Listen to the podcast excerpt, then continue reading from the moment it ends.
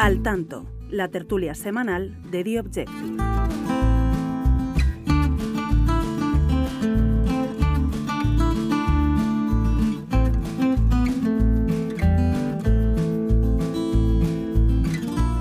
Muy buenas y bienvenidos al tanto, a la tertulia semanal de The Objective. Arrancamos mes de mayo desvelando nuevos audios eh, de otra presunta trama del PSOE en Canarias. Nuestro compañero Alberto Sierra nos dará enseguida más detalles y escucharemos, cómo no, esas grabaciones que revelan presuntas extorsiones a empresarios en Arona, en Tenerife, para que pagasen mordidas y comisiones a cambio de licencias urbanísticas. Además, Antonio Rodríguez nos va a contar otra de las exclusivas que llevamos esta semana en The Objective, el el Ministerio de Defensa reparte sobresueldos opacos de hasta el 170% del salario a su personal de confianza.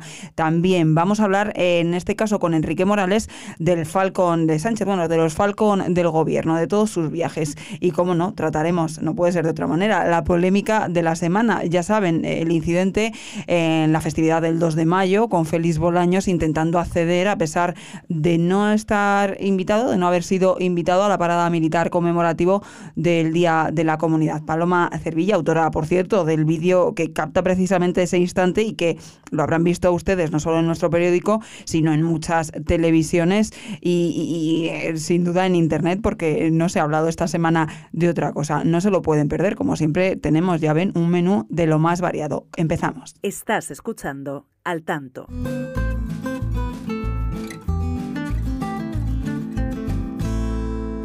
9 de marzo, que tengo una hora y media de grabación, yo le dije precisamente a Julián eso, que Felipe, no hace nada ilegal pidiendo que le paguen 50.000 euros y el 5%. No, lo, que, me parece peligroso es que Felipe... Alberto Sierra, muy buenas. Hola Rocío, ¿qué tal? Este audio que hemos escuchado, es, lo decíamos al principio, es eh, del exconcejal de urbanismo de Arona. Desvelas en estos audios inéditos en The Objective este jueves que pues bueno, destapan eh, presuntas extorsiones a empresarios para que pagasen mordidas eh, en el tercer mayor municipio ¿no? de la isla de Tenerife. Así es, el quinto de Canarias, tercero de Tenerife en población, 80.000 habitantes, Arona, uno de los principales enclaves turísticos, donde está la playa de los cristianos, entre otras muchas bellezas turísticas que tiene esa isla. Una preciosidad, sí, por supuesto. El sur de Tenerife. Y eh, lo que hemos escuchado es al ex concejal de urbanismo del PSOE en Arona, reconociendo, en primer lugar, que tiene una grabación del día 9 de marzo del año 2020, una reunión en la que está presente todo el equipo de gobierno del alcalde de Arona, José Julián Mena, y en el que le advierte de que está detectando varias irregularidades por parte de una trama vinculada al alcalde y advierte que va a eh, denunciar a la fiscalía. Entonces, digamos que esta primera conversación que hemos sacado, que es la primera de varias que vamos a sacar a lo largo de la semana, por lo que animo a nuestros lectores una vez más a que lean The Objective en los próximos días porque van a salir más audios. El de hoy es simplemente para poner en contexto de qué estamos hablando. Entonces, en esta reunión se produce un cisma en el PSOE en Arona. Acaba habiendo una división por completo de los 14 concejales que eh, del PSOE en Arona, en un municipio donde hay 25 concejales, 14 eran del PSOE, obtuvo una mayoría absoluta José Julián Mena en el año 2019 y a raíz de estas advertencias que hace el concejal de urbanismo Luis García, es cuando el partido se fractura en dos. Se quedan siete concejales del lado de Mena, del alcalde, y siete rebeldes, que son los que se van con Luis García, que acaba denunciando a la fiscalía algunas de estas eh, cuestiones que estamos desvelando en The Objective, pero la Fiscalía archivó, ya veremos eh, por qué en los próximos días, la Fiscalía acaba archivando al no apreciar indicios de delito. No obstante, lo que dice la Fiscalía en, su, en el auto en el, en el cual eh, decide archivar la investigación sobre las presuntas irregularidades denunciadas por Luis García es que no hay forma de probar que las personas denunciadas hubiesen cobrado dinero. No hay forma de, demostrarlo. Tú también en la, en la noticia que publicas este jueves en The Objective, en esa, recordamos, primera parte con primeros audios, contextualización, pero no se puede perder lo que, lo que va a venir en los próximos días porque, Alberto, siempre, siempre lo decimos, siempre acaba rascando mucho más. Durante la conversación con el empresario, ambos exconcejales del PSOE admiten, ¿no?, cierto modus operandi. ¿Cómo era ese modus operandi? Pues efectivamente, lo que denuncian es que hay un abogado eh, vinculado al alcalde, porque al parecer tendría una relación, esto siempre según los audios, no lo decimos en The Objective, sino según las personas que aparecen en los audios, eh, este abogado, que está muy vinculado a un empresario muy potente de Tenerife, del sector hotelero, eh, tendría una relación sentimental con la hermana del alcalde, y este empresario lo que haría, o sea, este abogado, perdón, lo que hace es que a empresarios que se les ha concedido licencias, les atiborra a recursos administrativos para paralizar sus obras. Entonces, cuando un empresario, esto supuestamente y según los audios insistimos, cuando un empresario se negaba a pagar los 50.000 euros de cuota, 50.000 euros de cuota. Le presentaban un recurso administrativo para paralizar su proyecto. Claro. Esto lo iremos viendo en los próximos días, no quiero adelantar mucho. No, no, no, no Pero este es más o menos el modus operandi que en esta primera conversación entre estos dos concejales eh, se describe y que eh, hemos acreditado que efectivamente hay indicios de que así fue, de que hay una serie de empresarios que pagan para obtener las licencias más rápido y los que no pagan se les dificulta. son y no solo se, les dificulta sino que eh, llegan a sufrir cierta de cierto modo chantaje o extorsión.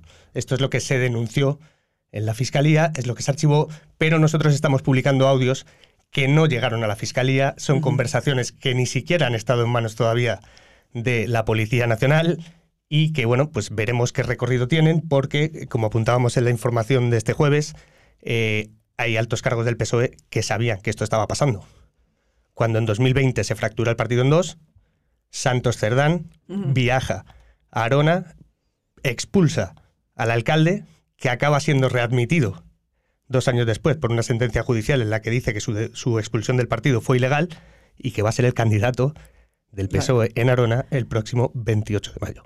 En apenas unas semanas. Hay un pelotazo de 12 millones. Cuentas tú en, esa noticia en The Objective eh, este jueves. Sí, eh, en esta primera información que dábamos eh, se hace alusión a la compra por parte del Cabildo de Tenerife, que también está gobernado por el PSOE, por Pedro Martín, a quien se identifica como uno de los principales apoyos dentro del partido para que Mena siga siendo candidato al, a las elecciones municipales el próximo 28 de mayo, el Cabildo le compra al Ayuntamiento de Arona una serie de terrenos, según los audios, unos 12 millones de euros, para construir una estación de autobuses, un intercambiador.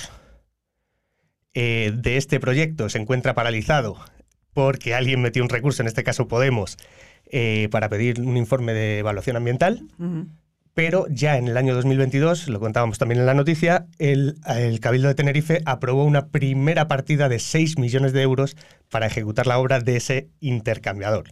En la conversación entre estos dos exconcejales y un empresario, lo que se dice es que hasta el propio interventor del Cabildo de Tenerife consideraba esa operación un pelotazo descarado y un pelotazo como una catedral, llega a decir un pelotazo como una catedral. Vamos a, recapitular para que eh, los oyentes, pues bueno, eh, tengan claro lo que comentaba Alberto, que es que toda esta supuesta trama urbanística en Arona eh, pues son conocedores o serían conocedores desde 2020, tanto el presidente autonómico Ángel Víctor Torres como el máximo responsable del Cabildo de Tenerife, Pedro Martín, e incluso varios responsables, como decías Alberto, del PSOE federal, entre otros el que comentaba, Santos Cerdán, actual número 3 del partido. Todos estos audios y estos documentos eh, que vamos a seguir eh, viendo en The Objective y escuchando los próximos días, mm, comentabas, no están muchos de ellos no los tiene eh, la policía, no los tiene la fiscalía.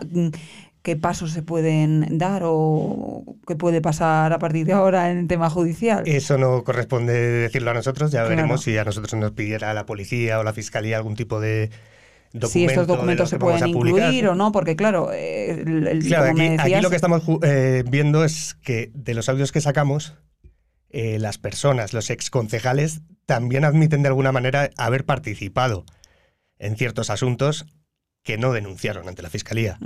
porque se estarían autoincriminando. Claro. Y también lo que vamos a ver en estos audios es que hay empresarios que tienen miedo, porque al final si les están extorsionando por pagar para obtener las licencias con las que poder ejecutar los proyectos que ya habían sido aprobados por el ayuntamiento, ir a denunciar a la comisaría o ir a denunciar a la fiscalía, pues eh, digamos que les da cierto mm, temor por el sustento, el pan o la economía de sus familias. Al final, tú como siempre, pues estás haciendo tu trabajo, tu trabajo eh, estupendamente que es desvelar estos audios, esta presunta trama, contar lo que sucede, contar... Eh, los audios que vamos a seguir escuchando los próximos días ya eh, los lectores eh, podrán seguir toda esta información, sacar sus conclusiones y, bueno, todo, todo esto está ahí, claro, eh, todo esto se suma, se suma a esa trama del caso mediador que, bueno, pues que, que, muy reciente, de hace apenas un mes, dos meses.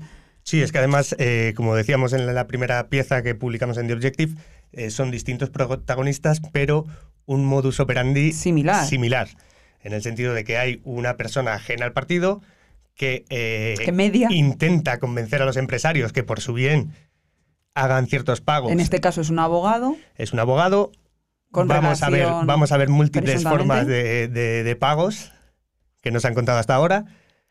Eh, y en función de esos pagos, pues obtenían ciertos beneficios. En este caso, más que beneficios, era que se cumplieran los proyectos que ya habían sido aprobados porque les tenían las licencias retenidas como consecuencia de todo ese aluvión de recursos administrativos que esta presunta trama interponía contra los empresarios que no pagaban.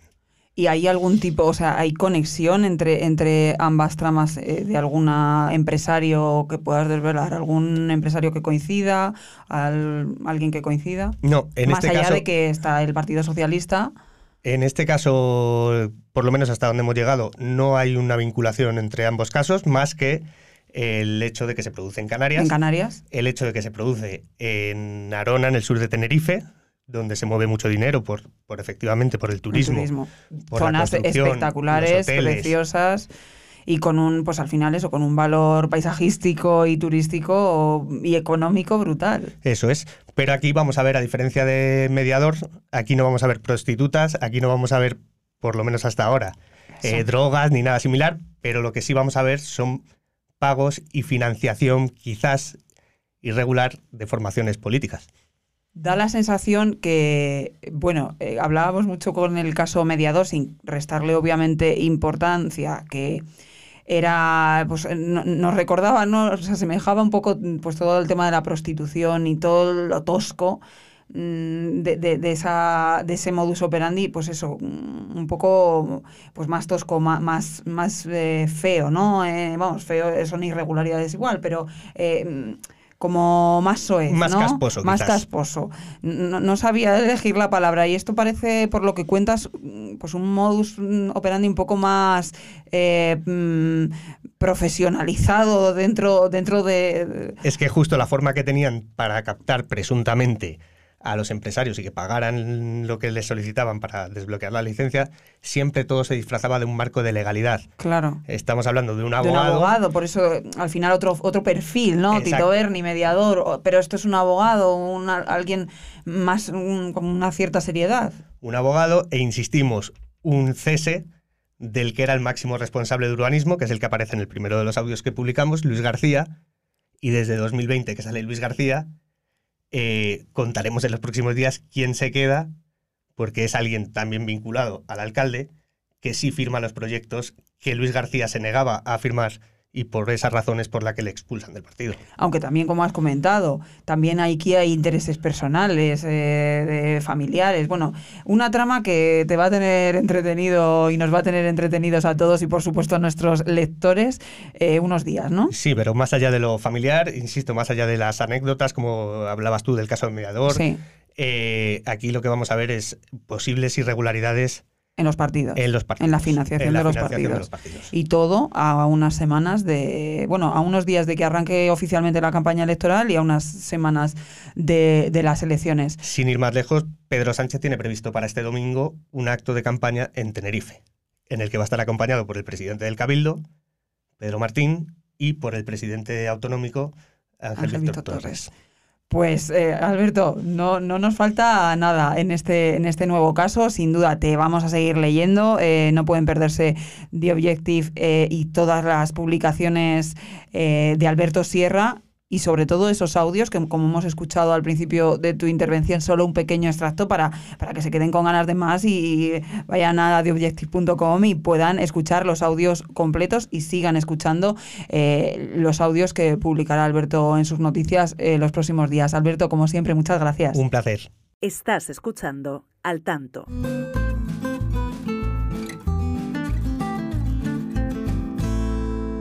Antonio Rodríguez, muy buenas. Hola, ¿qué tal? Cuentas esta semana en exclusiva que el departamento de Margarita Robles, el Ministerio de Defensa, distribuye un complemento de forma discrecional con una instrucción interna desde 2018 que además nunca ha salido a la luz.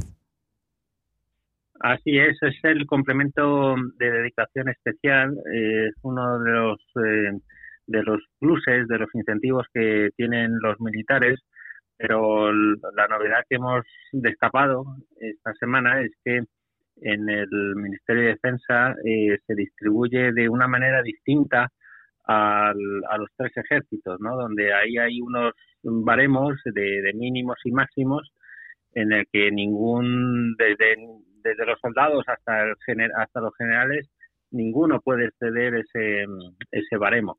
Sin embargo, en el Ministerio de Defensa eh, ahí superan con creces y sin tope ninguno, eh, de forma totalmente arbitraria, según los deseos de, los altos cargos, pues eh, entregan cada mes un, un plus que nosotros hemos eh, conseguido un documento donde llega hasta el 170% del sueldo base es decir, casi duplica lo, lo que le aparece a, a, una persona en su nómina a, final de mes.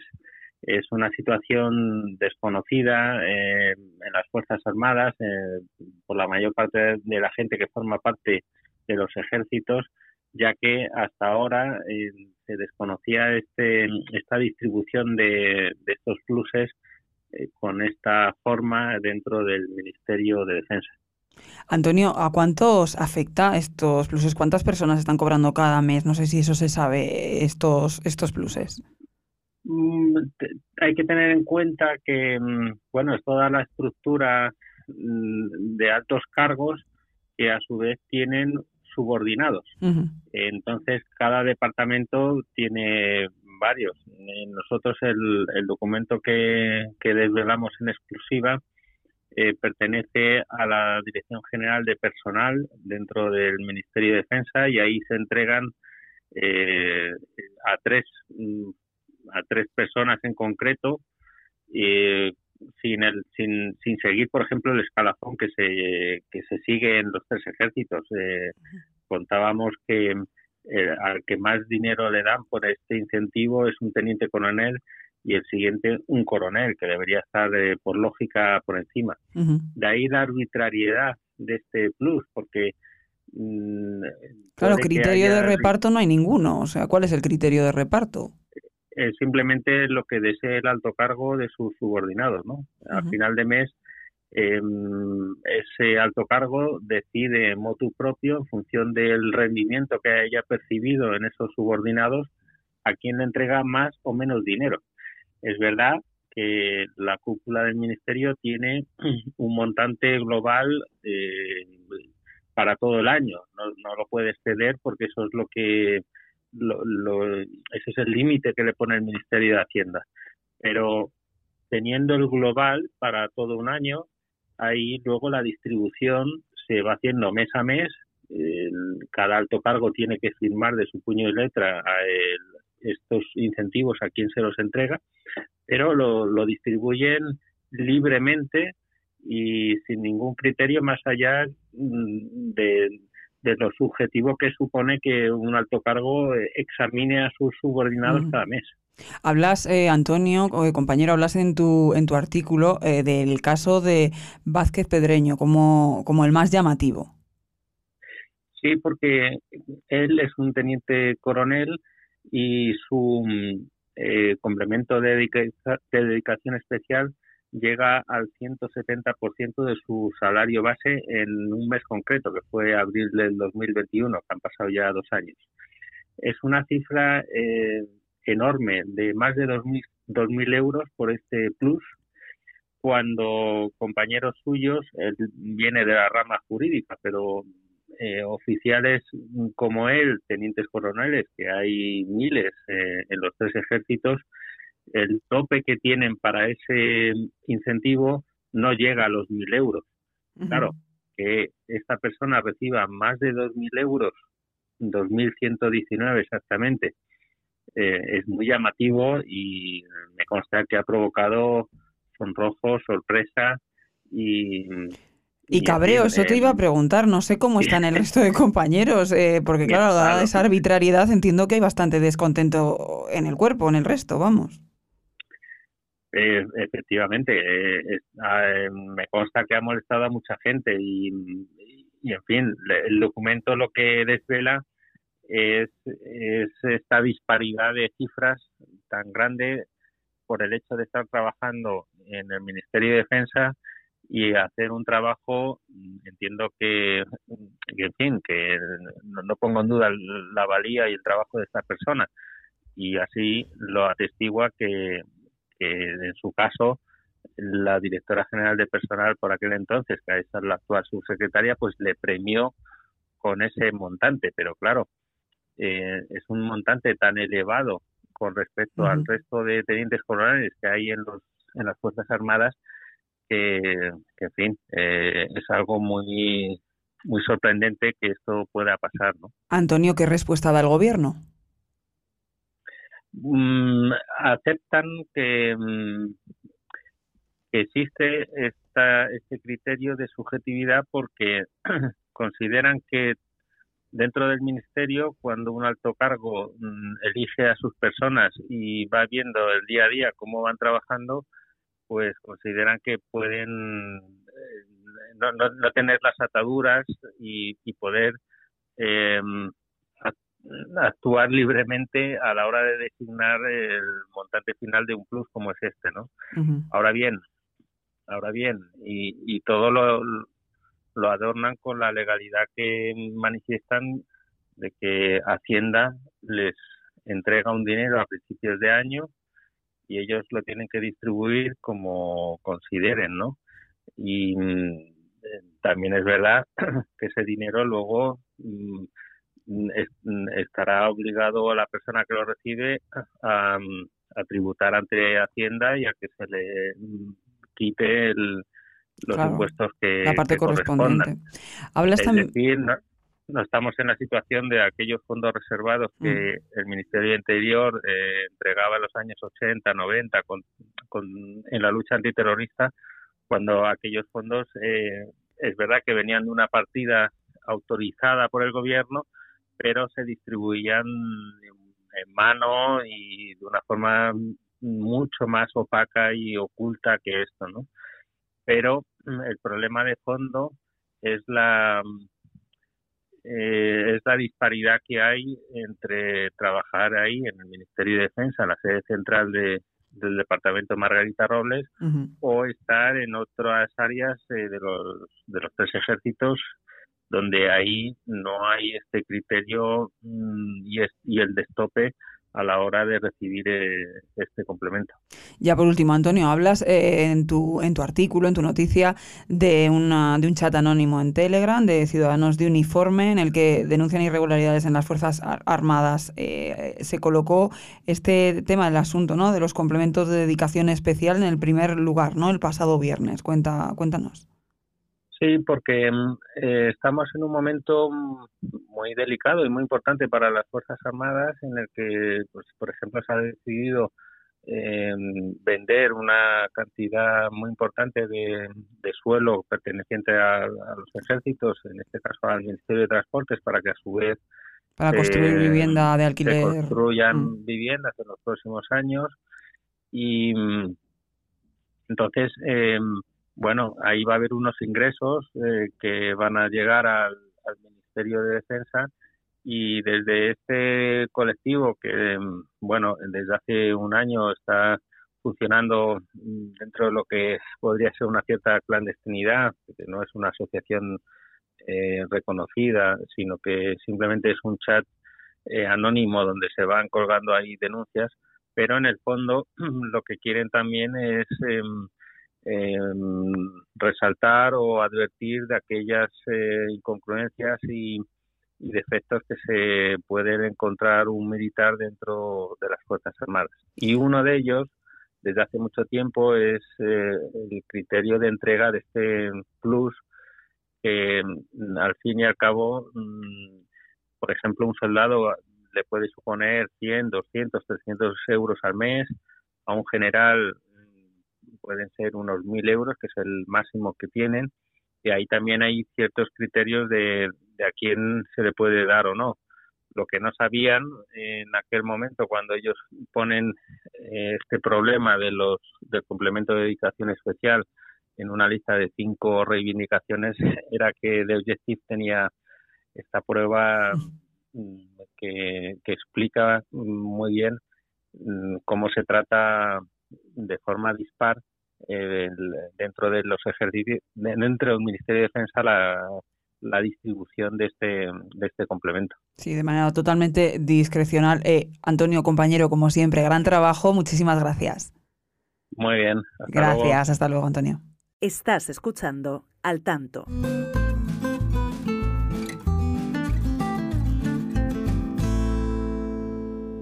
Los Falcon de Sánchez han hecho 3.132 vuelos en dos años, cuatro trayectos al día de media. Enrique Morales, compañero, muy buenas.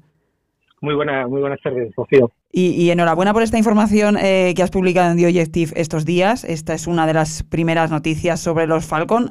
Hay más, mm, sobre todo el destino ¿no? de, esos viajes. Pero bueno, es una barbaridad. 3.132 vuelos en dos años. Cuatro eh, eh, trayectos al día. Efectivamente, son muchísimos vuelos eh, es cierto que, algunos pues son de mantenimiento, reconocimiento y tal, pero en cualquier caso, eh, bueno, eh, los viajes que, que, se, se, producen cada día, pues eso, rozan casi los cuatro, los cuatro diarios. En algunos momentos, algunos días, pues se producen hasta diez viajes, o sea, es sorprendente.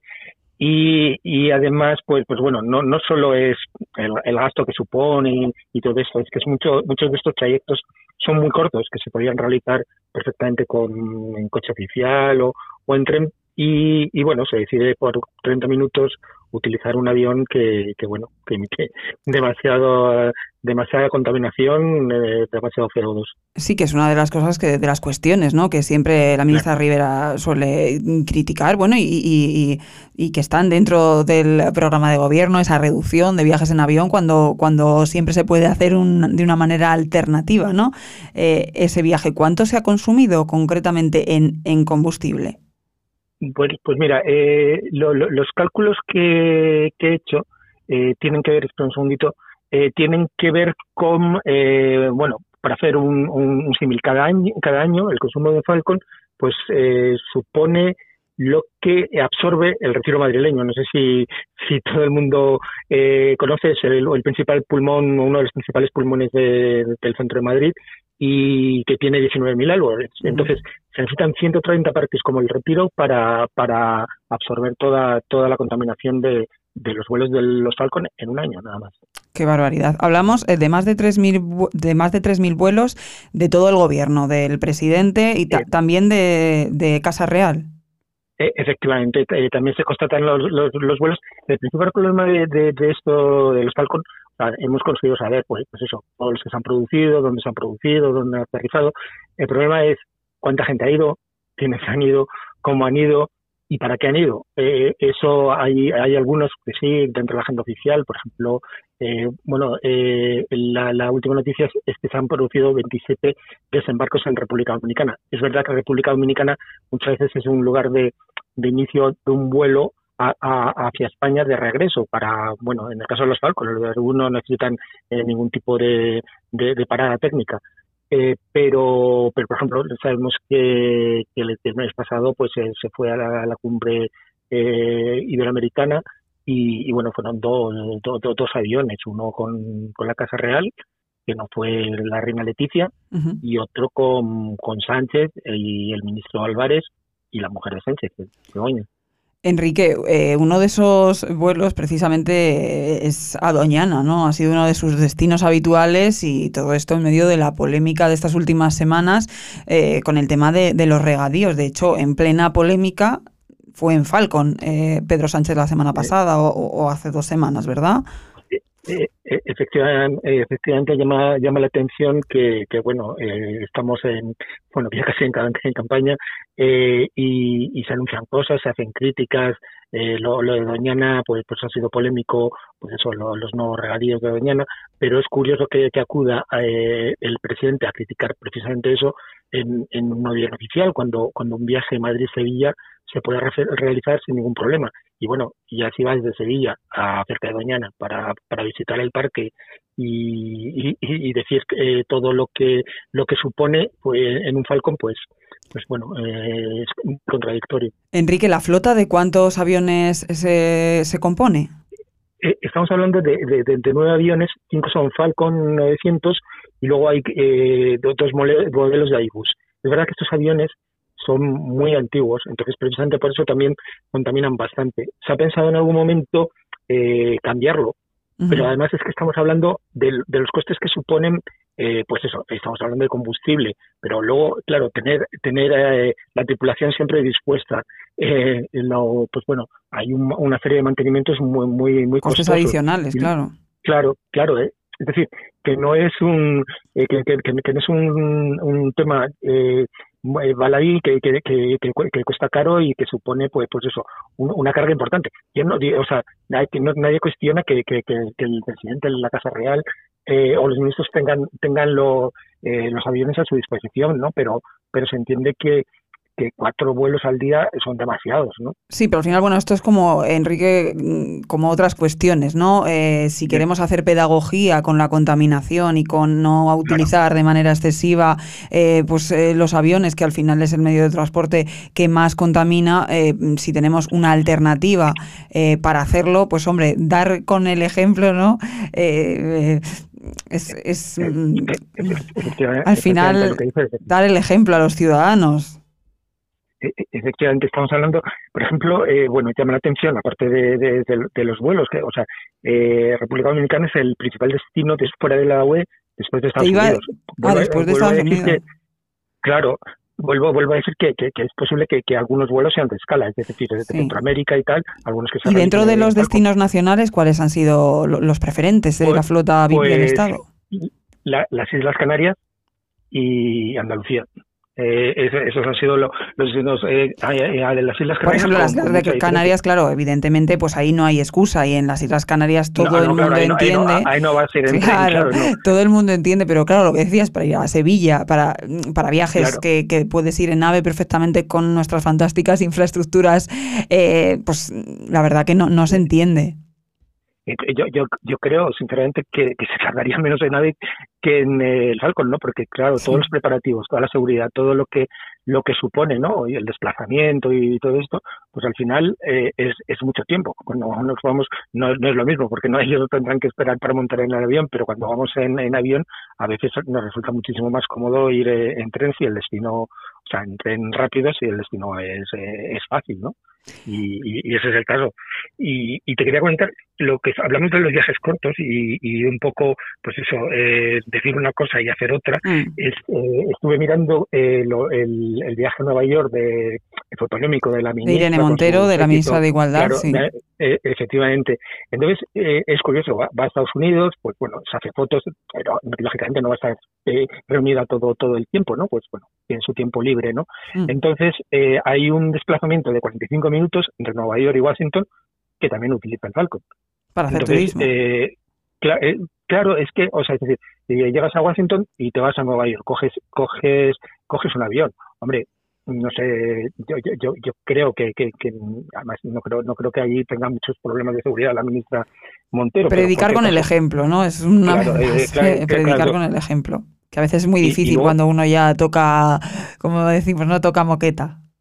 Claro, claro, no, no, no, eh, eh, es eso. Y además, eh, lo, lo, que decimos, son utilizados por muchas cosas. También hay que tener en cuenta y hay muy poquitos viajes de este tipo, pero que, que los eh, estos aviones oficiales también sirven para, para eh, tareas de emergencia, para algunas tareas de emergencia. Pero bueno, eso es eh, eh, digamos casi casi excepcional ¿no? En, en, estos casos porque porque se ve en los trayectos ¿no? y, todo esto casi anecdótico luego también es el pues bueno el desgaste ¿no? que sufren esas aeronaves que entiendo que también eh, necesitan eh, pues un eh, gasto adicional cada año para, para examinar cómo las condiciones en las que están y demás de mantenimiento eh, efectivamente eh, pues, pues, pues eso, eh, hace no, no mucho eh, pues eh, se, se pintaron, incluso hay los, los Airbus, los, los más grandes, eh, pues se pone ya pone Reino de España, eh, eh, o sea, una, eh, grande que son los que suele utilizar el, el rey. Eh, y, y, luego, eh, bueno, hace como, como 10 años, eh, recuerdo, que hubo algún problema, que no, no, no eh, en este caso era el rey, el rey, Juan Carlos, que tuvo problemas con uno de los Falcon porque, pues, pues eso, eh, lo tuvieron que reparar porque no, ya, ya no, ya no daba Hombre, más, de tanto ¿no? uso normal, sí, cuatro claro. viajes al día de media al final. No pasa, pasa con, con, los coches, no sé claro. cuántos kilómetros habrán hecho, hecho, hecho estos, estos Falcon, pero, pero, pero yo creo que ya... ya la vida ya, útil ya, del Falcón. la verdad que lo han aprovechado, sí, eso sí. Así, así es. Comentas en tu noticia que el, el, sumidero de carbono que absorbe el equivalente a 1.400.000 árboles al día. Eh, es, bueno, en, en, este caso es el dato que dio eh, que dio eh, Sánchez eh, o sea, lo vinculo porque es el dato que dio Sánchez diciendo que, que eso, el intento el de, tema de Doñana. De, de, claro, el intento moreno, eh, de Moreno tal, que, que no, no tendrá ni mucho ese efecto, pero bueno, que sí, que es verdad que, que Doñana es, de, vamos, si eres el retiro es un pulmón de Madrid, Doñana es un pulmón de, de, de España, pero, pero que, que suena, suena raro, es decir, lanzar ese mensaje cuando ha llegado en, en, en el avión oficial echando a la, a la atmósfera eh, cantidades de, de CO2. Estaba, estaba, aquí viendo lo, lo, lo, los datos que me preguntabas y, y, solamente en estos dos años eh, los, los nueve aviones oficiales han emitido 55.500 toneladas de CO2, que es lo que te decía, que es un, mm. el equivalente, pues, pues el consumo, pues 17 millones de, de euros en carburante, y, y, bueno, casi 20 millones de litros de queroseno. O sea que, que estamos hablando una de, de, para nueve aviones es una, una, una barbaridad. Una, una, auténtica barbaridad. Sí, 17 o sea, millones de euros, una, auténtica barbaridad. Enrique Morales, compañero, como siempre, muchas gracias. Muchas gracias a ti, Rocío. Gran trabajo y a Buenas seguir tardes. esos viajes y lo que están dando de sí va a haber que reponer algún Falcon porque tanto tanto viaje al final causa desgaste en esa flota. Tendrá, tendrá alguna sorpresa, espero que sea en tierra porque no estos aviones ya ya, ya, o sea, ya, ya están pero que, que fue hace 5 o 6 años de, de, querían invertir 150 millones para para para eh, renovar un, eh, claro, un poco la flota, ¿no? Claro, Yo claro. creo que alguno es necesario. O sea que, que bueno, ya, ya, veremos. Enrique, muchas gracias, muchas gracias. Un abrazo. Hasta luego. Hasta luego. Estás escuchando Al Tanto.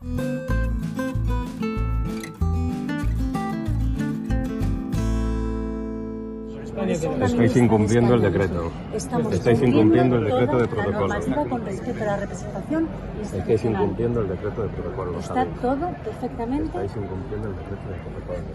No estamos incumpliendo el decreto de protocolo. Evidentemente, el respeto a las instituciones está por encima de la certificación de las instituciones. Bueno, pues esto que escuchan, seguro que lo han visto ustedes durante toda esta semana, es un extracto del vídeo del momento del que todo el mundo ha hablado, ha comentado, ha opinado esta semana, ese intento por parte del ministro de Presidencia, Félix Bolaños, de acceder, a pesar de no haber sido invitado, a la parada militar conmemorativa del Día de la Comunidad de Madrid.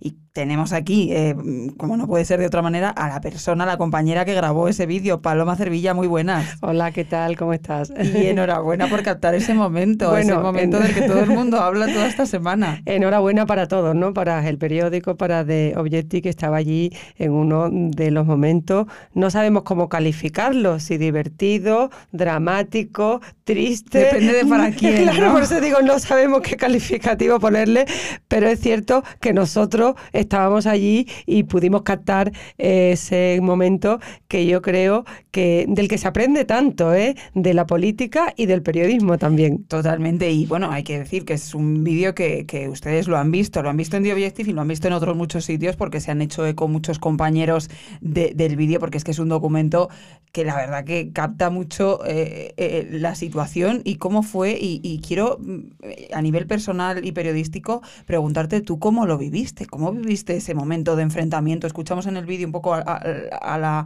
jefa de protocolo de la Comunidad de Madrid, de la presidenta eh, Díaz Ayuso. Eh, ¿Cómo vives ese momento cuando estás viendo eh, ese instante y, ese debate ¿no? entre el equipo de Bolaños y la jefa de protocolo? ¿Tú, qué piensas? Pues fíjate, yo estaba hablando con Paloma Segreyé, con la presidenta del Club Siglo XXI, estábamos comentando el día, las incidencias que había, que había habido, eh, estábamos comentando eh, el acto, y de repente yo giré la vista a la derecha y vi a Bolaños como discutiendo. Evidentemente, el cuerpo lo que me pidió es irme para allá, porque lo tenía a un Periodista metro de dos. son muchos Yo- años ya cubriendo información y... y- Pues la verdad que son claro, 35 años Y el cubriendo se información nota. Y, y estaba en el momento adecuado, en el sitio justo. Debo reconocer y admitir que no era un sitio para los periodistas, pero a mí nadie me dijo que no estuviera allí. Yo no me salté ninguna norma, yo acabó No el intentaste acto. colarte No, en no, la no, Yo tribuna. no intenté colarme por nada. Yo iba acompañada con varias autoridades de la comunidad, bajé la, la escalera y me situé allí.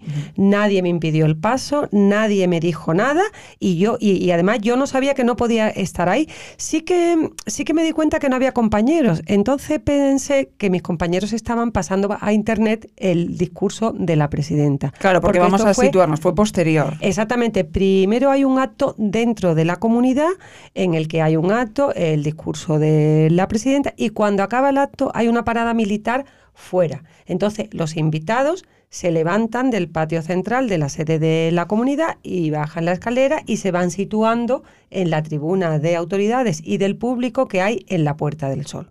¿Vale? Entonces yo, eh, como he contado antes, salgo y me pongo a hablar con los invitados y veo el incidente. Entonces, bueno, yo no vi mucho, yo vi que estaban hablando y me acerqué, y me acerqué porque digo, la noticia hoy está con Bolaños. Hay que Totalmente. perseguir a Bolaños, todo lo demás no nos interesa. Todo lo demás ya lo leeremos en otros sitios, pero Exactamente. la noticia estaba con Bolaños y sin duda eh, lo estuvo, porque claro, se captan esas imágenes, Bola- Bolaños intentando entrar, debatiendo sus jefes de personal. Eh, eh, en este debate del protocolo, sí, no, ¿qui- ¿quién tiene la razón?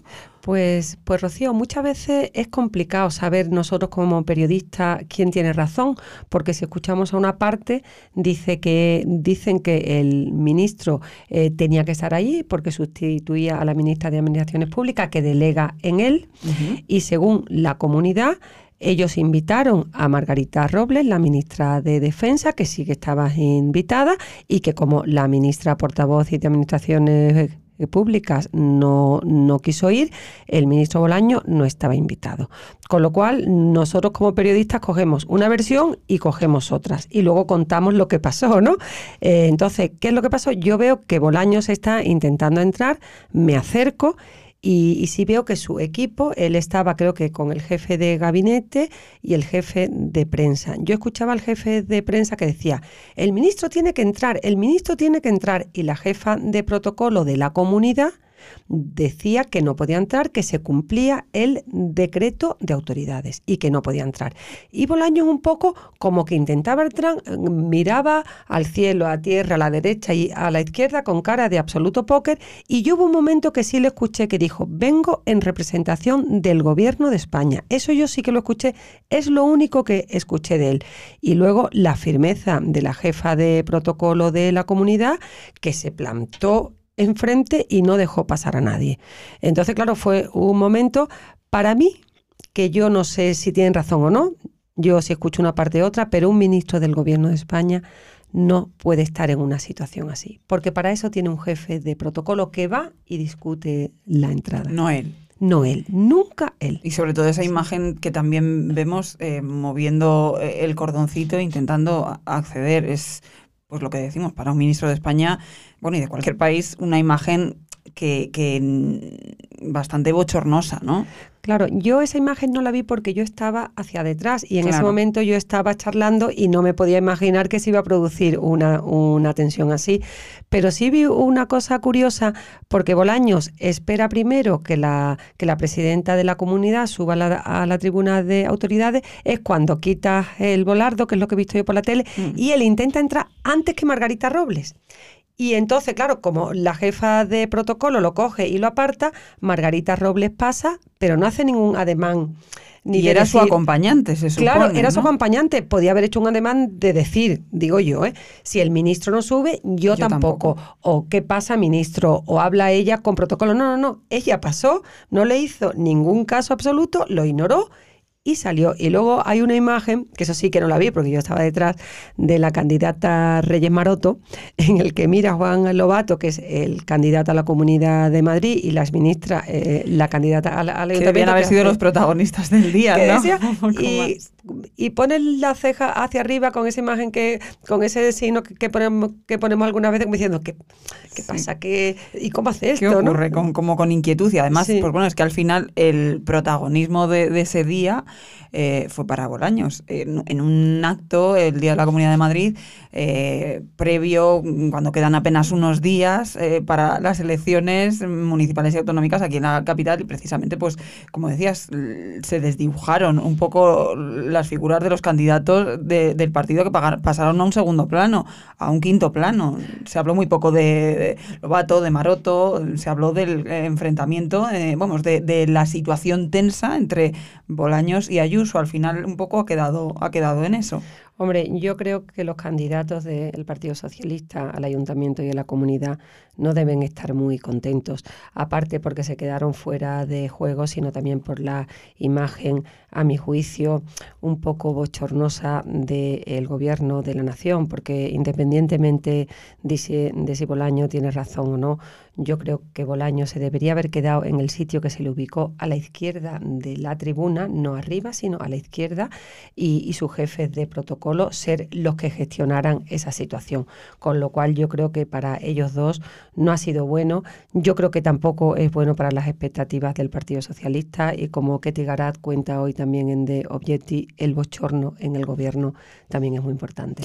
Eh, Paloma, no sé si después de hacer tú esta grabación, eh, alguien de protocolo de la comunidad o, o de la parte de Bolaños mm, te dijeron algo, te consultaron por el vídeo, te hicieron algún tipo de cuestionamiento. Pues la verdad que a mí nadie me dijo nada, entre otras cosas porque todo el mundo comprendió que a mí nadie me, me había cerrado el paso. Yo pasé con, con normalidad, pensé que ese era el sitio porque otros años he estado en la fiesta de la comunidad y he estado allí. Nunca pensé. Sin duda era el sitio porque era donde estaba la noticia. Claro, yo buscaba a Felipe Bolaño, claro. yo veía a Felipe que está allí, pues yo sigo, no vaya a ser que pase algo y me pilló allí y, y bueno, creo que también ha sido un momento que los españoles tienen que ver, porque los españoles también tienen que ver las bambalinas de la política, porque eso lo vemos los periodistas y algunas veces podemos contarlo y otras no, pero en este caso era muy importante porque también da una imagen de cómo se cuecen las cosas que no ven los españoles y los ciudadanos. Y eso también hay que verlo. Y que a veces Paloma es un poco más eh, patio de colegio que, que- que otra cosa, porque a veces eh, la verdad que, no nuestros políticos no están a la altura a lo mejor de lo que de lo que deberían estar en, en- en ciertas situaciones. Pero bueno, ya nuestros oyentes ellos habrán sacado las conclusiones del vídeo que seguro que han visto muchas veces. Paloma, compañera, muchísimas gracias y enhorabuena. gracias a ti, gracias a ti. Y a seguir siempre, como vas a estar ahí al quite de la noticia.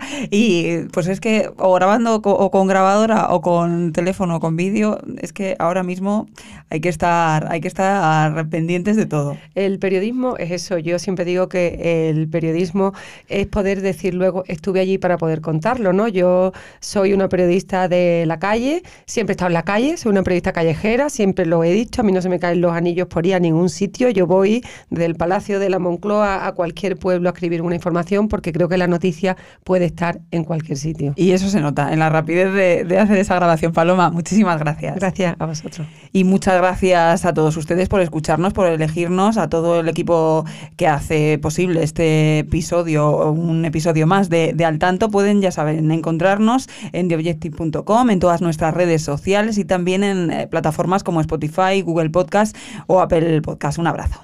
Al Tanto, la tertulia semanal de The Objective.